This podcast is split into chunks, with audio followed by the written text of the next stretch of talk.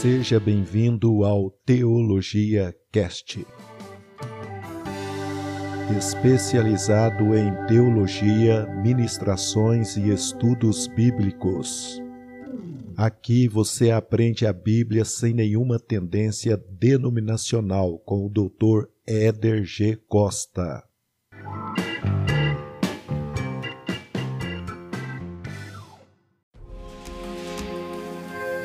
Seja um cristão e obreiro aprovado. Na Faetel Teologia Online, você sai formado e preparado. Cursos de capelania e teologia nas modalidades básico, médio, teologia plena, master e formação pastoral. Acesse o site faetel.com.br. Eu disse F A E T E O faetel.com.br e faça sua matrícula. Olá, saudações cristãs, tudo bem com você? Aqui é o professor Éder e nós estamos juntos aqui para mais um momento espiritual no qual, através desta aula, desse podcast, nós vamos estar falando sobre Deus. O título é Sabendo sobre Deus. O meu desejo é que Deus te abençoe cada vez mais, é que você possa estar crescendo na graça, no conhecimento do nosso Pai, do nosso Deus, a cada momento, a cada instante da sua vida. Obrigado porque juntos nós podemos passar esse momento e espiritualmente termos um momento de comunhão. Sabendo sobre Deus, eu quero compartilhar com você um texto bíblico que está lá em Romanos, capítulo 5, do verso 1 ao verso 10. Veja o que diz a palavra de Deus. Justificados, pois, mediante a fé, temos paz com Deus, por meio de nosso Senhor Jesus Cristo por intermédio de quem obtivemos igualmente acesso pela fé a esta graça na qual estamos firmes e gloriamo-nos na esperança da glória de Deus. E não somente isto, mas também nos gloriamos nas próprias tribulações, sabendo que a tribulação produz perseverança, e a perseverança, experiência, e a experiência, a esperança. Ora, a esperança não confunde, porque o amor de Deus é derramado em nosso coração pelo Espírito Santo que nos foi dado. Porque Cristo, quando nós ainda éramos fracos, morreu a seu tempo pelos ímpios. Dificilmente alguém morreria por um justo, pois poderá ser que pelo bom alguém se anime a morrer. Mas Deus prova o seu amor para conosco pelo fato de ter Cristo morrido por nós, sendo nós ainda pecadores. Logo, muito mais agora, sendo justificados pelo seu sangue, seremos por ele salvos da ira. Porque se nós, quando inimigos, fomos reconciliados com Deus mediante a morte do seu Filho, muito mais, estando já reconciliados, seremos salvos pela sua vida. Novamente, repetindo, eu li o texto de Romanos, capítulo 5, do verso 1 ao verso 10. Introdução. A Bíblia nos orienta em Tiago 4:8 a que nós nos acheguemos a Deus, que ele se chegará a nós. Antes, antes de nos tornarmos nova criatura, andávamos desgarrados de Deus. Mas Deus, pela sua graça e misericórdia, nos alcançou com o evangelho de seu filho amado. Agora, uma vez que nos tornamos espiritualmente filhos de Deus, uma vez que fomos reconciliados com Ele mediante Jesus Cristo, mediante a ajuda, a ministração do Espírito Santo, nós temos o desafio de conhecer melhor a esse Deus maravilhoso. Talvez você se pergunte, Mas eu não teria de conhecê-lo antes de aceitá-lo? A resposta é não. Sabe por quê? Porque tudo que fazemos diante de Deus deve ser precedido por um ato de fé. É isso mesmo. A Bíblia fala lá em Hebreus 11, versículo 6, que sem fé é impossível agradar a Deus, porquanto é necessário que aquele que se aproxima de Deus creia que ele existe e que se torna galardoador dos que o buscam. Então Deus tem um princípio, o princípio da fé. Para se aproximar de Deus antes de qualquer coisa, antes de qualquer atitude, é preciso ter fé. Foi por isso que Deus o aceitou, porque antes de conhecê-lo melhor, você se rendeu a ele em um ato de fé. A partir de agora, o Senhor quer que você entregue todas as áreas de sua vida a Ele. Você deve agir de acordo com os pensamentos de Deus de forma incondicional e sem reservas. Não ande mais guiado pelos seus próprios pensamentos e conceitos, pois eles são falhos e enganosos. Ande na direção de Deus, obedecendo em tudo a Bíblia Sagrada. Vejamos alguns textos em que a palavra evidencia a falibilidade do homem. Enganoso é o coração, mais do que todas as coisas, e desesperadamente corrupto. Quem o conhecerá? Jeremias 17, 9. E também, há caminho que parece direito ao homem, mas afinal são caminhos de morte. Provérbios 16, 25. Notemos também o que diz o salmista no Salmo 118, 8. Melhor é buscar refúgio no Senhor do que confiar no homem.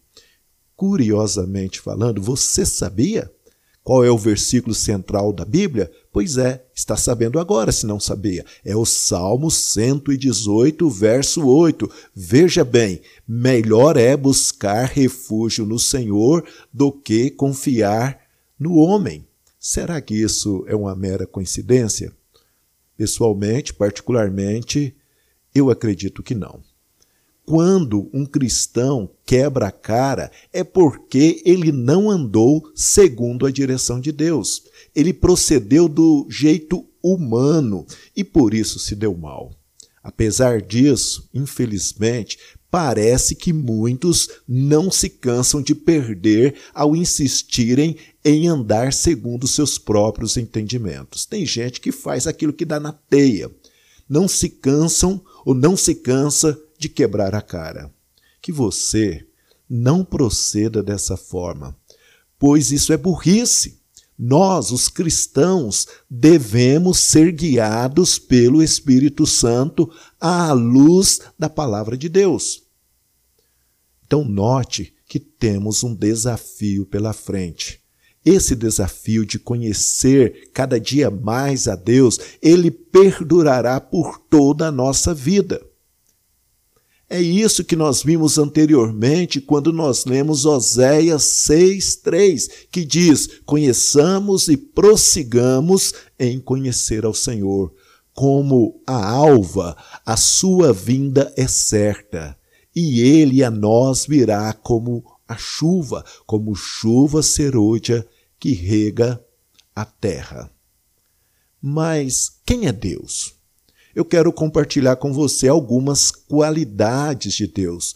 O nosso objetivo aqui neste capítulo não é fazer uma apresentação completa da pessoa de Deus. Chegará o momento que nós vamos estudar uma matéria chamada Doutrina de Deus, onde nós vamos aprender tudo, entre aspas, acerca de Deus. Aquilo que a gente consegue, do ponto de vista teológico, aprender um pouco sobre Deus, porque na verdade ninguém explica Deus, é impossível aprender tudo sobre Deus, mas nós teremos um estudo completo, ou mais completo do que esse. O objetivo deste capítulo aqui é simplesmente fazer uma apresentação nesse início de caminhada acerca da pessoa de Deus. Quais são as qualidades de Deus? Em nossa cultura, não damos muita importância ao significado dos nomes.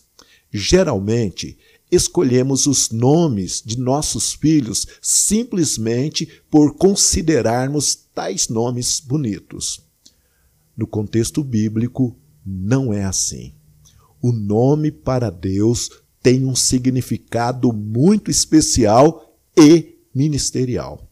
É por isso que, em várias passagens bíblicas, o vemos mudando o nome das pessoas, como por exemplo o nome de Jacó, conforme descrito em Gênesis 32, 28, que diz assim: Então disse, quem disse? Deus, já não te chamarás Jacó, e sim Israel, pois como príncipe lutastes com Deus e com os homens e prevaleceste. Ao conhecermos uma pessoa, a primeira coisa que perguntamos é o seu nome. Deus se apresenta na Bíblia pelos nomes que ele possui. Cada nome de Deus, isso mesmo, a Bíblia vai apresentar Deus através, ou se identificando através de vários nomes. Cada nome de Deus está relacionado com um ministério que o próprio Deus desenvolve em sua soberania absoluta. Uma boa maneira de começar a conhecer a Deus é saber os nomes pelos quais ele se apresenta a nós em Sua palavra. O primeiro nome pelo qual Deus se apresenta a nós na Bíblia Sagrada é Deus. Quando encontramos esse termo na palavra dele, ele fala, esse termo Deus, fala do poder criativo, total, soberano e único da pessoa do Eterno. Veja, por exemplo, o Salmo 90, verso 2. Antes que os montes nascessem e se formassem a terra e o mundo, de eternidade a eternidade, tu és Deus. Quanto mais você for lendo a Bíblia e se defrontando com esse nome, mais você irá descobrir a grandeza incomparável do eterno Deus. Um outro nome pelo qual Deus se apresenta nas páginas bíblicas é Jeová. Nas traduções bíblicas atuais, normalmente não encontramos esse nome de Deus. Nas melhores versões das Escrituras em língua portuguesa, encontramos a palavra, normalmente com letra maiúscula, toda ela, ou pelo menos a primeira, a, o S. Isso porque o Antigo Testamento das nossas Bíblias, ele é traduzido a partir da Septuaginta, que é uma versão grega do Antigo Testamento hebraico, que data do século IV a.C. Período este que remonta ao retorno do povo de Israel do cativeiro babilônico. Nessa versão, na Septuaginta, ao traduzir a palavra Iavé do hebraico para o grego, os rabinos traduziram-na para Adonai, que em grego significa Senhor. E por que eles fizeram isso? Porque tem um mandamento de não tomar o nome de Deus em vão. Faz parte lá da lei, faz parte dos dez mandamentos, não tomar o nome do Senhor Deus em vão. Então, para não correr o risco de tomar ou de falar, ou de produzir o nome de Deus em vão, quando a Septuaginta foi traduzida, os rabinos tiveram o cuidado de não colocar o nome de Deus Yahvé, que de uma forma portuguesa ou aportuguesada significa Jeová, então eles colocaram o nome Senhor. E como nossas versões, regra geral, são traduzidas a partir da Septuaginta, então, onde aparecia no Antigo Testamento hebraico o nome de Yahvé, agora aparece o nome de Senhor. É por isso que na sua Bíblia está o nome Senhor. Então, nossas traduções não vai demonstrar a designação da palavra Yahvé, e sim o nome Senhor. Esse nome de Deus tem a ver com a forma como ele se relaciona com a sua criação. Enquanto Senhor, é claro. O Salmo 73, 28 expressa: Quanto a mim, bom é estar junto a Deus.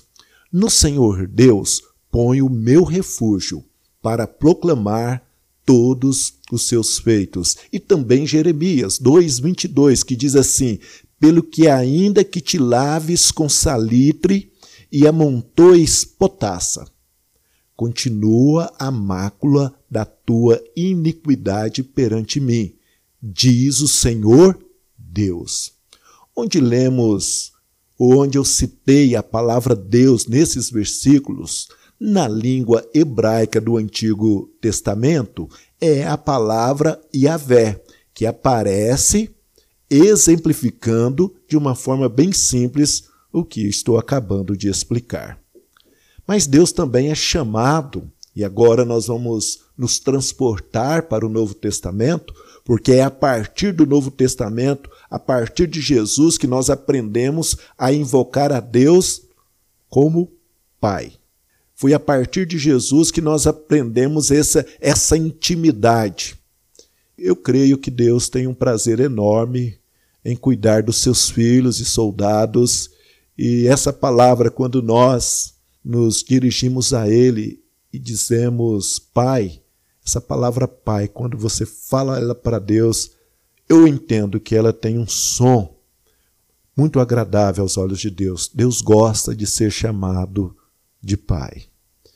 Mas Deus também ele se apresenta com outros nomes ao longo dos textos bíblicos. Nosso objetivo aqui, nesse estudo, não é apresentar um estudo completo sobre os nomes de Deus. Mas eu quero despertar em você o interesse em fazer um levantamento sobre esse assunto. Mas eu gostaria também de citar alguns outros nomes e suas referências bíblicas para uma maior compreensão. Jeová Jiré, Gênesis 22, 8. Respondeu Abraão: Deus proverá para si meu filho, cordeiro para o holocausto. Jeová Jiré, Deus proverá. Jeová Rafá, Êxodo 15, 26. Pois eu sou o Senhor que te sara. Jeová Rafá, o Senhor sara. Jeová Nissi, Êxodo 17, 15. E Moisés edificou um altar e lhe chamou: O Senhor é minha bandeira. Jeová Shalom, Juízes 6, 24. Então Gideão edificou ali um altar ao Senhor e lhe chamou de: O Senhor é paz. Jeová Raá, Salmo 23, 1. O Senhor é meu pastor, nada me faltará. Jeová Sidequenu, Jeremias 23, 6. Nos seus dias, Judá será salvo, e Israel habitará seguro. Será este o seu nome, com que será chamado Senhor, justiça nossa. Jeová Sidequenu, Senhor, justiça nossa. Jeová Sabaô, o Sabaote. Quem é esse Rei da Glória? O Senhor dos Exércitos. Ele é o Rei da Glória. Salmo 24, 10. Jeová chamar. Ezequiel 48, 35. Dezoito mil côvados em redor. E o nome da cidade desde aquele dia será: O Senhor está ali. Jeová chamar, o Senhor está ali. Note que em cada circunstância na qual havia uma necessidade para que algum servo ou para o povo de Deus, Deus sempre se manifestava usando um nome específico, visando socorrer e prover o seu povo.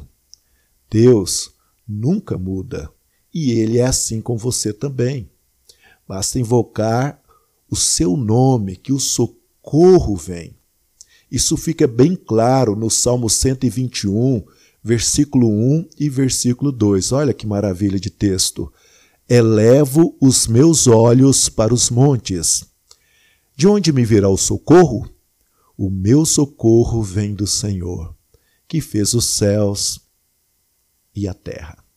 Bem, nesse começo nós falamos sobre os nomes de Deus. Agora, nesse segundo momento, eu quero compartilhar com você acerca do caráter de Deus. No processo de conhecer uma pessoa, logo após a identificarmos pelo nome, o passo seguinte é conhecer o seu caráter.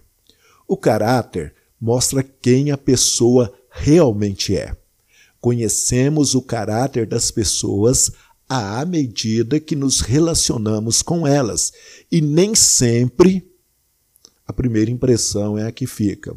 Muitas vezes, com o passar do tempo, nos decepcionamos com alguém, justamente por causa do caráter dessa pessoa. A melhor forma de conhecer a Deus é nos relacionando com Ele e o conhecendo no dia a dia de nossa vida. Veja o que a Bíblia fala em Jeremias 29, 11.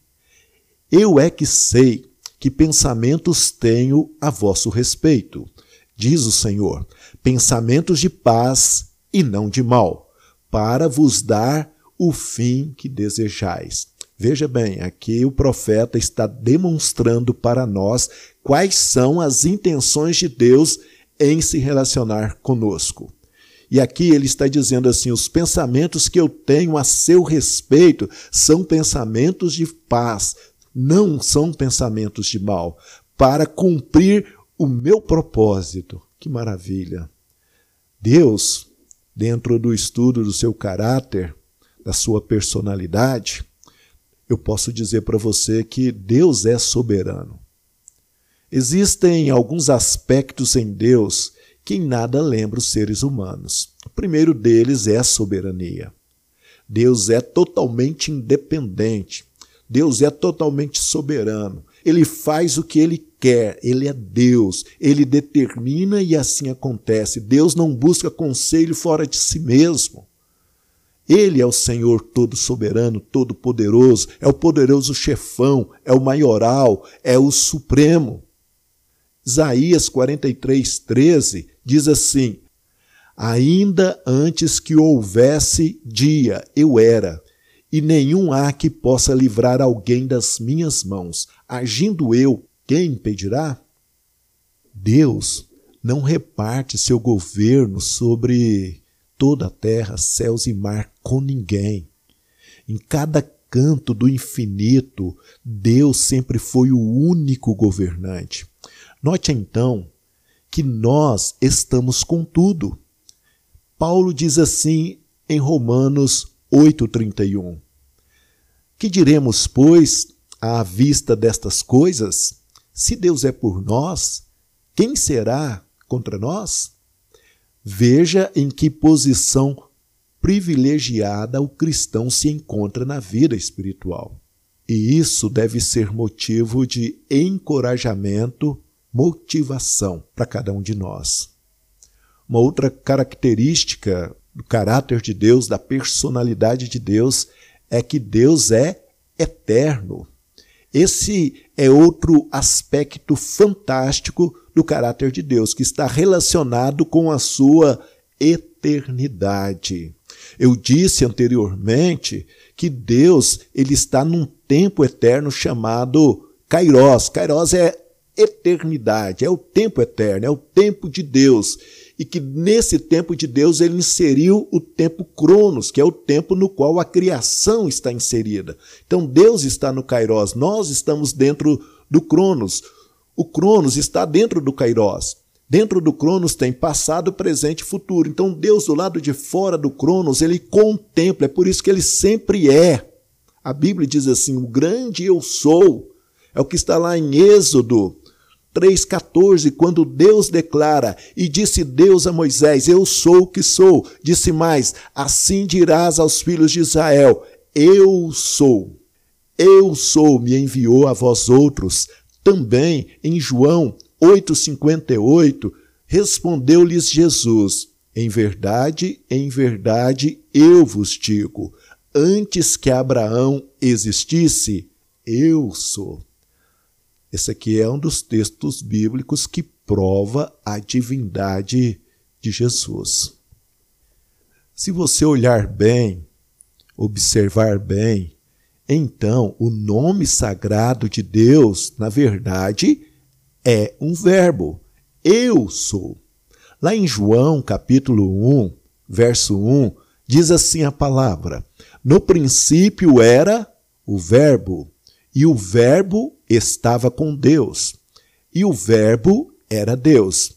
Então, Iavé está relacionado com o verbo ser. O verbo hebraico relacionado com o verbo ser significa vir a ser, tornar-se ou mostrar ser. Uma exegese acompanhada de uma boa hermenêutica nos sugere entender a autoexistência de Deus em um presente eterno e contínuo.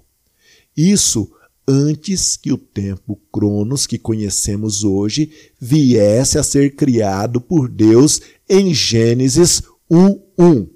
Porque a palavra diz assim: no princípio. Então a primeira coisa que Deus criou foi o Cronos, princípio. E depois que ele criou o Cronos, ele criou a terra. Ele criou os céus que nós vemos hoje, o infinito, e não os céus, templo da sua habitação. O tempo que nós conhecemos hoje, o Cronos, e o qual estamos sujeitos a ele, foi a primeira coisa criada por Deus. E esse tempo, como eu disse, ele é composto de presente, passado e futuro, ou passado, presente e futuro. Entretanto, Deus está fora desse tempo Cronos, ele é eterno. Lá em Deuteronômio 33, 27 diz assim: O Deus eterno é a tua habitação. E por baixo de ti estende os braços eternos. Ele expulsou o inimigo de diante de ti e disse: Destrói-o.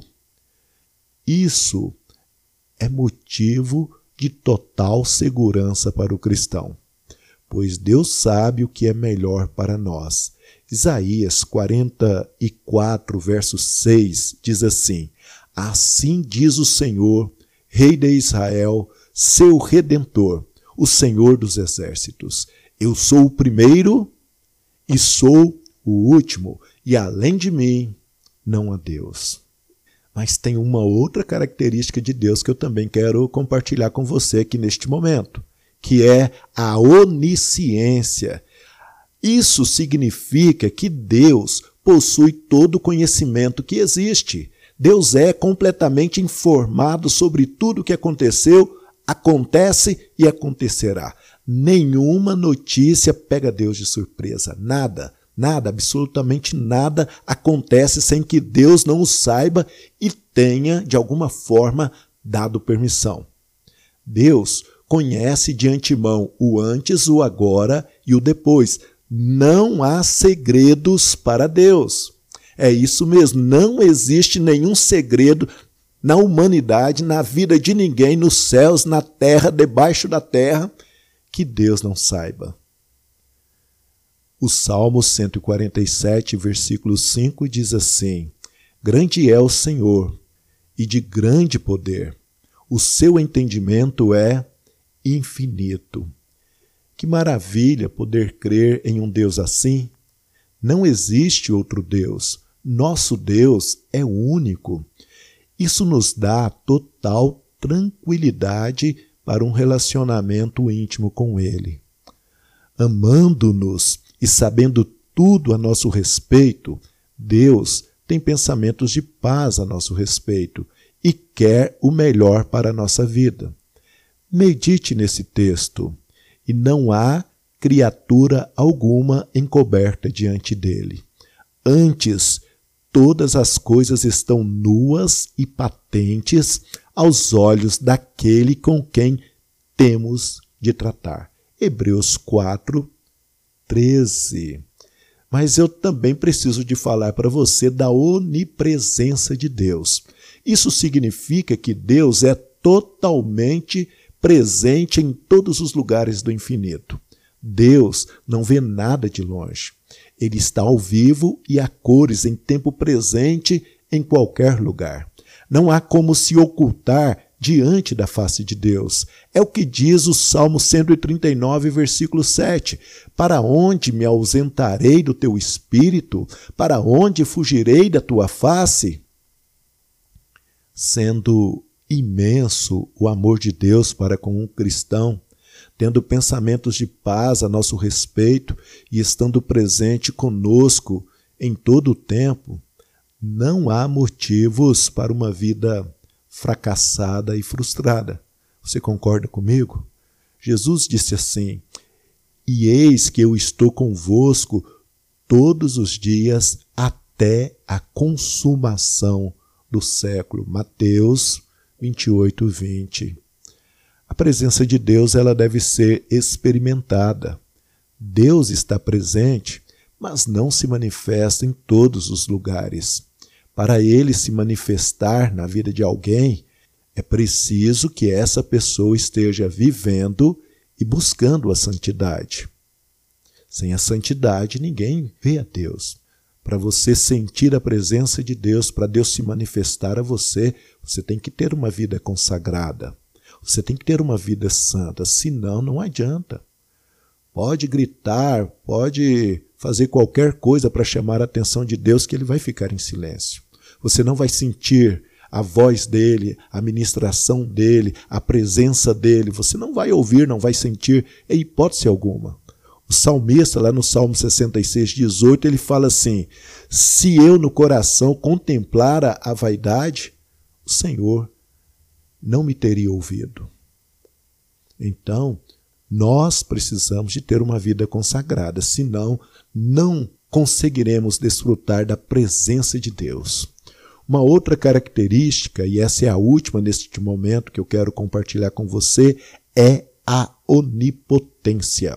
Para tentar explicar para você basicamente o que é onipotência, eu posso dizer para você o seguinte: Deus não fica preso à vontade de fazer coisa alguma. Ele faz tudo o que quer sem impedimento algum. Jó declara isso no capítulo 42, versículo 2: Bem sei que tudo podes, e nenhum dos teus planos pode ser frustrado. Veja bem, analise no primeiro momento aí toda a trajetória da vida de Jó. E agora, no final da sua experiência, ele está dizendo assim: O Senhor tudo pode, e nenhum dos teus planos pode se frustrar. O poder de Deus é ilimitado, bem como também a sua sabedoria. Deus, ele tem sustentado todas as coisas pela palavra do seu poder.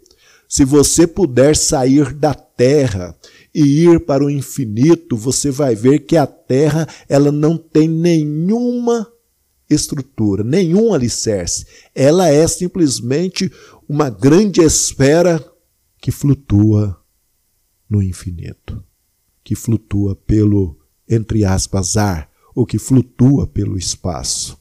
Deus sustenta tudo pela palavra do seu poder. O que habita no esconderijo do Altíssimo e descansa à sombra do Onipotente. Salmo 91, 1. E também o Salmo 115, verso 3. No céu está o nosso Deus, e tudo faz como lhe agrada. Reflita também ou releia o texto que eu citei anteriormente, de Isaías 43, 13.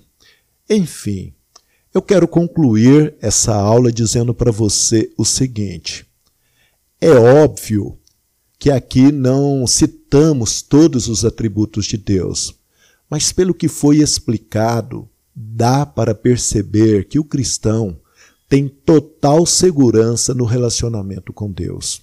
Deus não precisa do homem para nada, ele é autossuficiente, mas ele tem amado esse homem com amor eterno.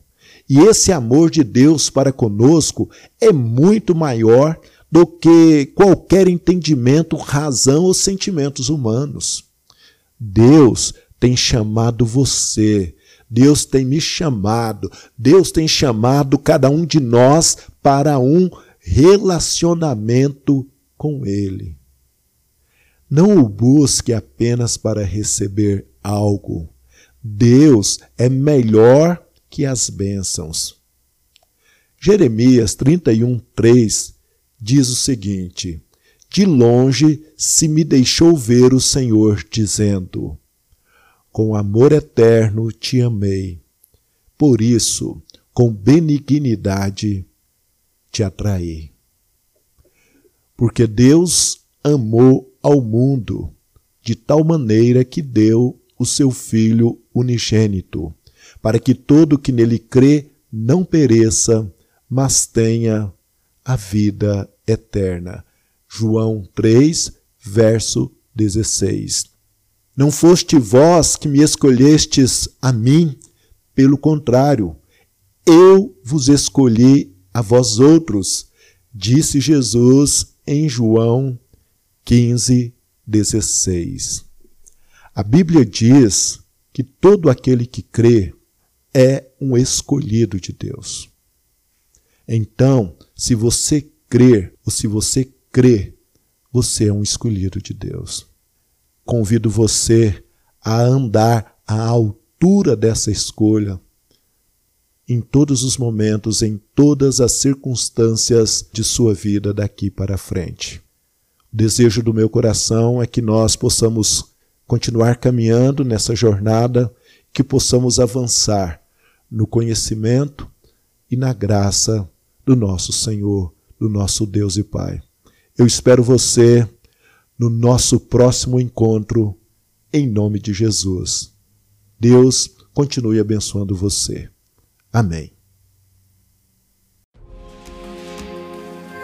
Seja um cristão e obreiro aprovado. Na Faetel Teologia Online, você sai formado e preparado. Cursos de capelania e teologia nas modalidades básico, médio, teologia plena, master e formação pastoral. Acesse o site faetel.com.br. Eu disse F A E T E O faetel.com.br e faça sua matrícula.